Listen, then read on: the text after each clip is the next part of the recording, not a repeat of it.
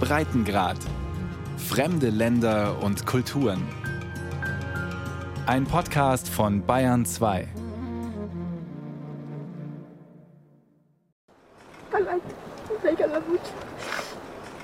Mitte Oktober über 30 Grad. Die Venezolanerin Maria weint. Soeben hat die 65-Jährige die gefährliche und beschwerliche Strecke bis zum illegalen Grenzübergang von Venezuela nach Kolumbien hinter sich gelassen. Ist angekommen im Nordosten, in der Grenzstadt Cucuta. Ohne Nahrung, dafür mit viel Verzweiflung im Bauch. Ich bitte Gott darum, dass er uns hilft, dass Gott Venezuela hilft, das ist es, was mich jeden Tag antreibt. Es gibt nichts bei uns, nichts. Ich bitte Gott darum, dass er uns hilft, dass er Venezuela hilft. Darum bitte ich.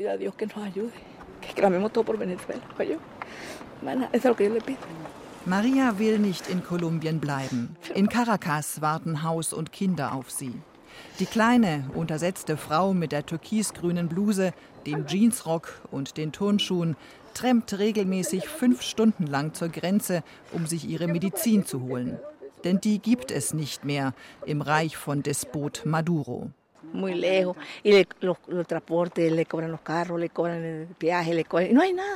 Die Wege sind weit, die Fahrtkosten sind hoch, aber es gibt dort nichts, gar nichts.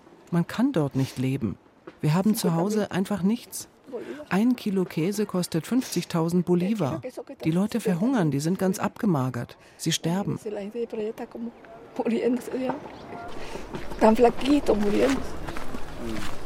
Maria hat einen Pass und könnte auch einen legalen Grenzübergang benutzen, statt diese illegale sogenannte Trocha.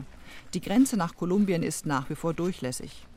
Der Weg, den sie nimmt, ist gefährlich. Denn im Grenzgebiet und zum Teil auch deutlich jenseits der Grenze sind Gruppen der marxistischen ELN, der Nationalen Befreiungsarmee sowie auch FARC-Dissidenten aktiv, Überbleibsel der revolutionären Streitkräfte Kolumbiens. Der linken Guerilla, die nach jahrzehntelangen zähen Kämpfen vor drei Jahren ihre Waffen niederlegte und ein Friedensabkommen mit der Regierung aushandelte. Doch noch mehr Angst als vor der ELN und den FARC und möglichen Überfällen durch Kriminelle hat Maria vor ansteckenden Krankheiten und der sengenden Sonne auf der 300 Meter langen Brücke Simon Bolivar, dem legalen Grenzübergang ganz in der Nähe. Flüchten auf Rädern, Massen von Rollkoffern klappern geschäftig über den Beton. Schwere Taschen und kleine Kinder liegen auf schwitzenden Schultern. Menschen mit gestressten Gesichtern wechseln hier seit 6 Uhr morgens eilig die Seite. Rechts geht's rein nach Venezuela, links raus. Seit 2017 kommen im Schnitt 35 bis 70.000 Venezolaner pro Tag. 80 Prozent des legalen Grenzverkehrs zwischen beiden Ländern wird auf der Brücke Simon Bolivar abgewickelt, einem von vier legalen Grenzübergängen. Die kolumbianischen Sicherheitskräfte kontrollieren Leger. Padre Elbert Rocha von der Diözese Cucuta.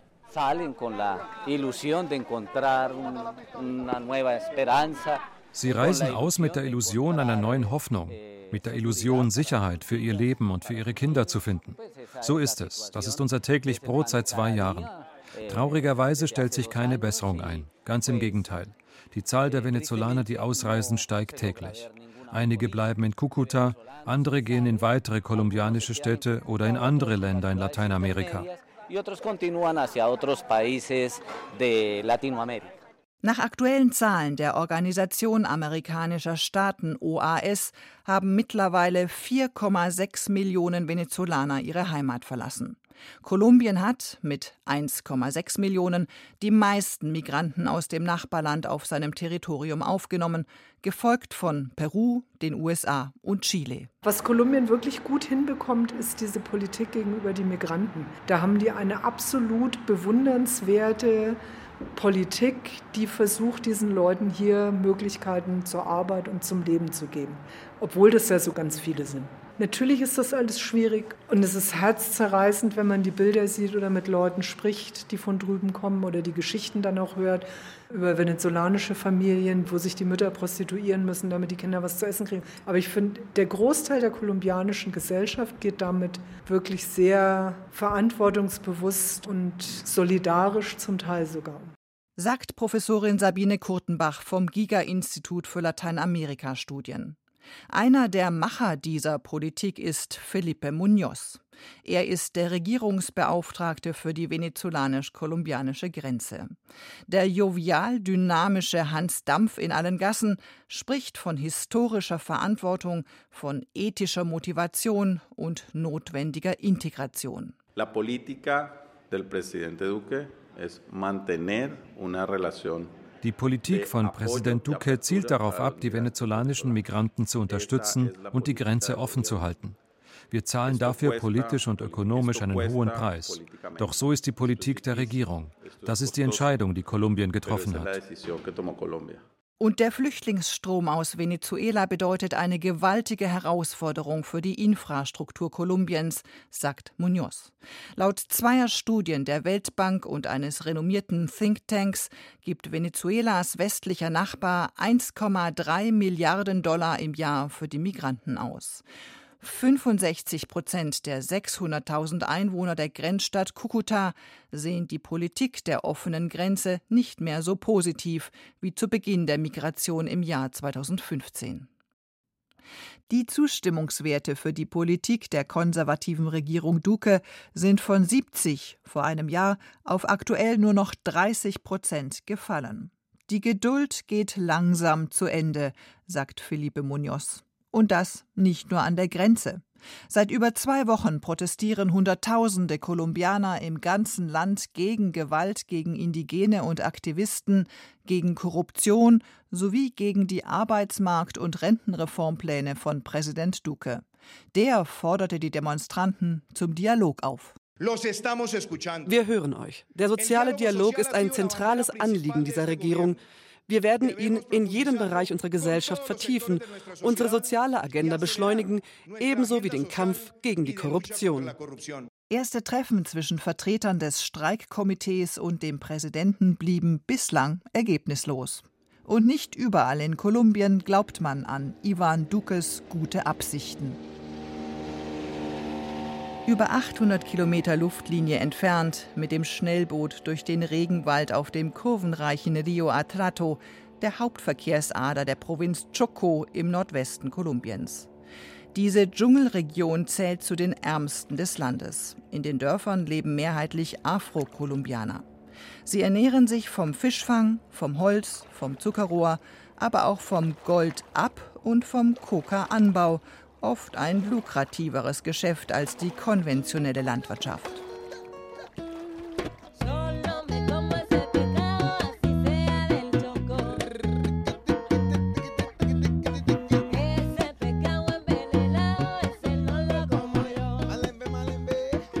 Aus Chocó stammt auch die Band Chockip Town, die von dem Pescao Envenenao, dem vergifteten Fisch singt. Die Seitenarme des trüben Atrato-Flusses, der Richtung Karibisches Meer fließt, sind durch die Goldsucher bereits quecksilberverseucht. Der große Strom ist auch bereits kontaminiert. Die eingeleiteten Abwässer und Abfälle erledigen den Rest. Kinder, die hier baden, bekommen Pusteln auf der Haut. Viereinhalb Fahrtstunden später den Fluss in nördliche Richtung hinaufgeschlängelt. Angekommen in dem Verwaltungsbezirk Bojaya, der nach dem gleichlautenden Seitenarm des Rio Atrato benannt wird. Aber der Name Bojaya bedeutet heute noch viel mehr in Kolumbien. Como a las 5 de la mañana escuché los primeros disparos y salimos despavoridos por allá. Yo no sé de dónde sacaron tantas balas. Ein Film, der die brutale Realität im Mai 2002 in Bojaya beschreibt. Kämpfe schon am 1. Mai. Erste Schüsse dann am 2. Mai im Morgengrauen. Es entwickelt sich ein heftiges Feuergefecht zwischen der linken FARC-Guerilla und den rechten Paramilitärs. Und dann, um halb elf, passiert das, was Bojaya zum traurigen Synonym für das schlimmste Massaker in über 50 Jahren Bürgerkrieg mit seinen mehr als 260.000 Toten macht. Es fliegt eine Bombe durch das Dach der Dorfkirche, in der sich schon am Abend zuvor 300 Menschen schutzsuchend verschanzt haben. 79 von ihnen kommen ums Leben, darunter 44 Kinder. Heute, 17 Jahre später, ist von all dem übrig geblieben ein Gespensterdorf mit einer Kirche als Erinnerungsort. Denn seit 2007 wohnt hier niemand mehr. Wir sind hier in dem alten Dorf, was mittlerweile verlassen ist, weil ein neues Dorf gebaut wurde von der Regierung. Was hier noch zu sehen ist, die Ruinen von der alten Schule, von der einzigen Bank, die es im Umkreis von über 100 Kilometern gab. Hier, das ist die Kirche, wo damals die Bombe eingeschlagen ist. Die ist wieder restauriert worden. Daneben das Pfarrhaus und daneben die Ruine vom Gesundheitsposten. Graublonder Haarschopf, himmelblaues T-Shirt und wache Augen. Ulrich Kollwitz ist seit 40 Jahren Priester und seit 20 Jahren Menschenrechtsaktivist in Kipdo, der Hauptstadt von Choko. Nur der Boden der schlichten Kirche ist der gleiche geblieben wie damals, auf Wunsch der Angehörigen. Auf ihm liegt ein von vielen bunten brennenden Kerzen umgebenes Plakat, auf dem steht Ni una gota más de sangre en Bojaya kein Tropfen Blut mehr in Bochaya. Eine bei dem Massaker verstümmelte Jesusfigur ist, gemeinsam mit den Bewohnern, in die neue Heimat der Menschen hier, das nahegelegene Nueva Bellavista, umgezogen und hat ihren Platz dort wieder neben einem Altar gefunden, dieses Mal geschützt unter Glas. Nueva Bellavista steht unter Wasser. Die Chocó-Region ist die regenreichste auf dem ganzen Kontinent. Die Chojanos sind längst abgehärtet. Es regnet hier 12.000 Millimeter pro Jahr, dreimal mehr als am Amazonas.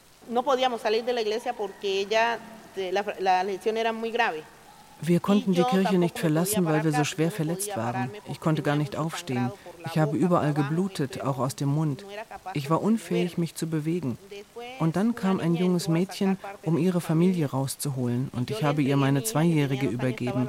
Die war auch verletzt, aber nicht so schlimm. Ich habe ihr gesagt, sie soll sie den Schwestern geben, weil die mich schon kannten. Ich wusste ja nicht, ob ich noch rauskomme oder nicht. Makaria Alin war nach dem Massaker, das sie und ihre beiden Töchter in der Kirche erlebten, traumatisiert.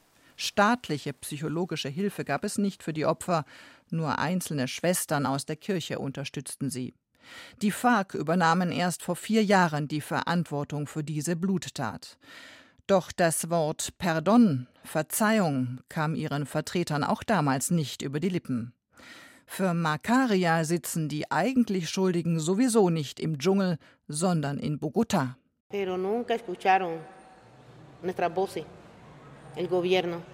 Die Regierung hat unsere Stimme nie gehört. Statt uns rauszuholen, hat das Militär die Paramilitärs rausgebracht, indem sie ihnen unsere Klamotten gegeben haben, sodass sie unerkannt verschwinden konnten.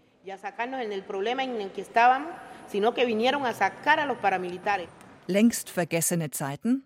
Mitnichten. Gerade erst haben die Paramilitärs unweit von hier einen Campesino, einen Bauern, erschossen, weil sie ihn irrtümlicherweise für einen Guerillero hielten. Immer mehr Paramilitärs und kriminelle Gruppen marschieren in die Gebiete der afrokolumbianischen und indigenen Gemeinden, dorthin, wo die FARC weggegangen sind und der Staat die dadurch entstandene Leerstelle nicht gefüllt hat. Sie erheben Anspruch auf Land, auf Ausbeutung von Rohstoffen und Handeln mit Drogen. Der ungelöste historische Konflikt Kolumbiens ist und bleibt der Konflikt um die gerechte Verteilung von Land sowie die extreme Ungleichheit zwischen Stadt und Land, sagt die Politikwissenschaftlerin Sabine Kurtenbach vom Giga-Institut. Im Chocó gibt es natürlich so diese Gemengelage, die explosiv ist. Ressourcen, und zwar nicht nur Coca, auch Gold und andere Sachen. Diese fehlende Präsenz des Staates in den Gebieten, wo die FARC rausgegangen sind, die Regierung Santos auch schon. Die haben gewusst, dass dieser Tag X kommen wird, wo sich die FARC in bestimmten Zonen konzentrieren. Und dass es nicht nur die FARC als Gewaltakteure gab, sondern eben auch noch Paramilitärs, Neoparamilitärs, organisierte Kriminalität, ELN. Dann muss sich doch gerade in den Gebieten Präsenz zeigen mit den staatlichen Kräften. Der Chocó ist eine geopolitisch bedeutsame Gegend durch die Nähe zu den beiden Ozeanen Pazifik und Karibik sowie zu Panama. Es verlaufen hier wichtige Schmugglerrouten für den Drogen, insbesondere den Kokainhandel. Sogar das berüchtigte mexikanische Sinaloa-Kartell, weltweit mächtigste Organisation im Drogenhandel, ist bereits aufgetaucht. Es ist ein leichtes für diese Organisationen, ihre Drogengelder im Immobilien- und aufblühenden Tourismussektor sowie bei Tankstellen zu waschen. Der Nordwesten also ein heiß umkämpfter Flecken Erde und auch seit jeher eine der blutigsten Regionen Kolumbiens. Seit dem Friedensvertrag vom Dezember 2016 riskieren diejenigen, die als Aktivisten und Führer sozialer Bewegungen für einen Wandel und für Reformen kämpfen, ihr Leben. Die Zahl der Morde nimmt aktuell drastisch zu.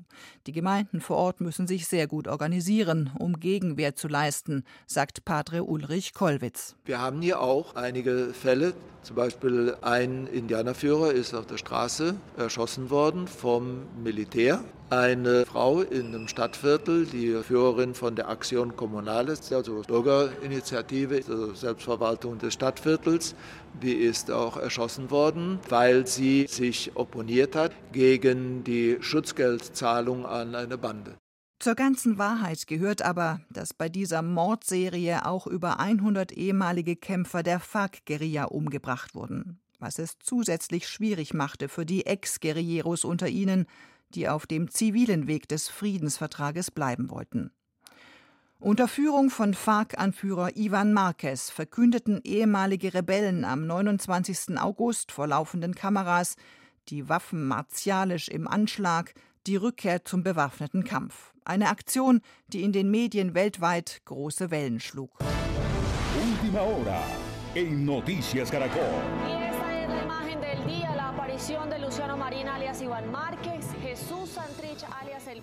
Die Rückkehr zum Guerillakampf sei die Antwort auf den Verrat des Staates gegenüber dem Abkommen von Havanna. Begründet FARC-Guerillero Marquez seine Entscheidung und die von 2000 Mitstreitern. Dabei war es doch Marquez selbst, der bei der Aushandlung des Friedensvertrages in Kubas Hauptstadt eine tragende Rolle gespielt hatte. Eine Farce und kein Frieden, so empfinden es viele Rebellen, die sich drei Jahre später verraten fühlen von der Regierung von Präsident Duque. Und sie sind derzeit nicht die einzigen in Kolumbien, die ihm vorwerfen, an der Umsetzung des Friedensvertrages gar kein Interesse zu haben, ja ihn zu boykottieren. Die neu erklärten FARC-Kämpfer wollen den Konflikt zurück und so die gesellschaftlichen Veränderungen erreichen, die das südamerikanische Land so dringend braucht. Mit Aussicht auf Erfolg? Ist jetzt natürlich durch diese Erklärung von Ivan Marquez und Sandrich, die ja sehr publikumswirksam war, dieses Video, wo sie erklären, sie nehmen jetzt den bewaffneten Kampf wieder auf, haben alle erstmal einen großen Schreck gekriegt, ich auch.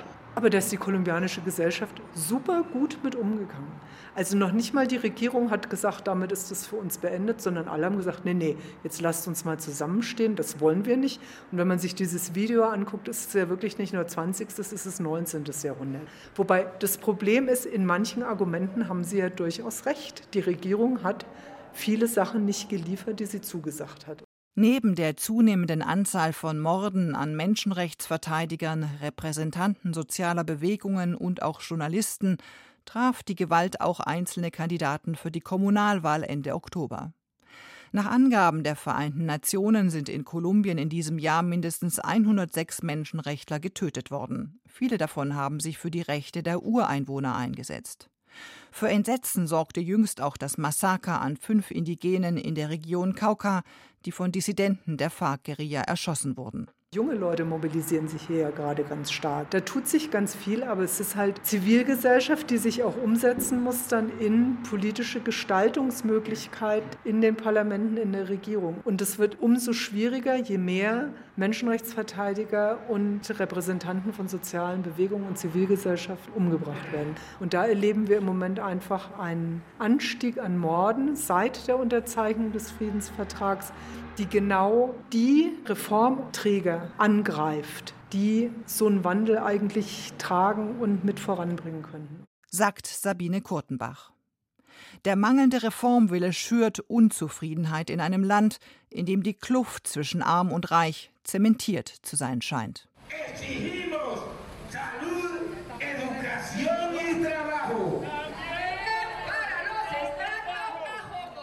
Die Wut auf den unfähigen Staat, der seine Bürger im Stich lässt, ist am nächsten Tag 100 Kilometer weiter nördlich von Bochaya in Kipto zu hören, einer 120.000 Einwohnerstadt mit durchschnittlich 130 Morden im Jahr. Hunderte Demonstranten mit weißen T-Shirts und Hemden ziehen an diesem sonnigen Mittwochvormittag mit Plakaten und Fotos durch die Innenstadt und fordern Gesundheit, Bildung und Arbeit. Dieser Marsch für das Leben und den Frieden wurde erstmals gemeinsam organisiert von der katholischen Kirche und den auch in Kolumbien immer populärer werdenden Evangelikalen. Die andauernde Gewalt wollen wir überwinden, so dröhnt es durch die Lautsprecher. Die Kinder sind nicht für den Krieg. Sie sprechen Markaria Alin, die das Massaker von Bojaya überlebte, aus dem Herzen. Denn sie hatte 17 Jahre später wieder Angst, obwohl sie äußerlich gefasst wirkt. Wir sind alarmiert und wir bitten Gott, dass nicht wieder etwas passiert. Wir sind praktisch auf demselben Stand wie vor 17 Jahren. Wir leben in Angst und Schrecken. Wir wissen nicht, ob wir schlafen können oder nicht. Und das denken wir uns nicht aus. Das sind Tatsachen. Gerade haben sie doch einen Companiero ermordet. Die Wahrheit ist, es hat sich nicht viel verändert. Die Regierung sagt zwar, es passiert hier nichts, aber wir, die wir hier leben, wissen genau, was passiert. Für Valentina Figueroa ist der Krieg, heute wie damals, weit weg. Und trotzdem ist er an diesem Nachmittag ihr Thema. Die 19-jährige Studentin steht in Bogotá, in Kolumbiens Hauptstadt, vor, besser gesagt auf dem Denkmal von Doris Salcedo. Die kolumbianische Künstlerin ließ 8000 Gewehre der FARC einschmelzen, die zu Bodenplatten für diese Gedenkstätte namens Fragmentos zusammengehämmert wurden. Ein Mahnmal für den Bürgerkrieg und zugleich eine Metapher dafür, dass Krieg und Hass überwunden werden können. Valentina ist sichtlich beeindruckt. Das ruhige Mädchen mit den langen glatten Haaren und der schwarzen Lederjacke wurde von ihrem Seminar an der Universität hierher geschickt. Mama und Papa hat sie im Schlepptau. Unter den gebildeteren Menschen gibt es welche, die haben einen Weg gefunden zu verzeihen. Aber sehr viele Menschen spüren immer noch diese Wut in sich und das verhindert, dass sie vergeben können. Die Leute, die vergeben, die wissen auch, dass das Ganze ein Ende haben muss dass es absurd ist, gegen den Frieden zu arbeiten, nur wegen der Gefühle der Vergangenheit, die man überwinden muss. Über den Krieg in ihrer Heimat hat Valentina mit Eltern, Großeltern und Tanten gesprochen und in der Schule, klar. Und die 61-jährige Künstlerin Doris Salcedo mit der wild gelockten Sturmfrisur, die erst Ende Oktober mit dem Nomura, dem höchst dotierten Kunstpreis für zeitgenössische bildende Kunst ausgezeichnet wurde, gehört zur Prominenz Kolumbiens über die Kunstszene hinaus. Valentina, die junge Kolumbianerin aus Bogotá, steht auf den eingeschmolzenen Gewehren der FARC und sagt,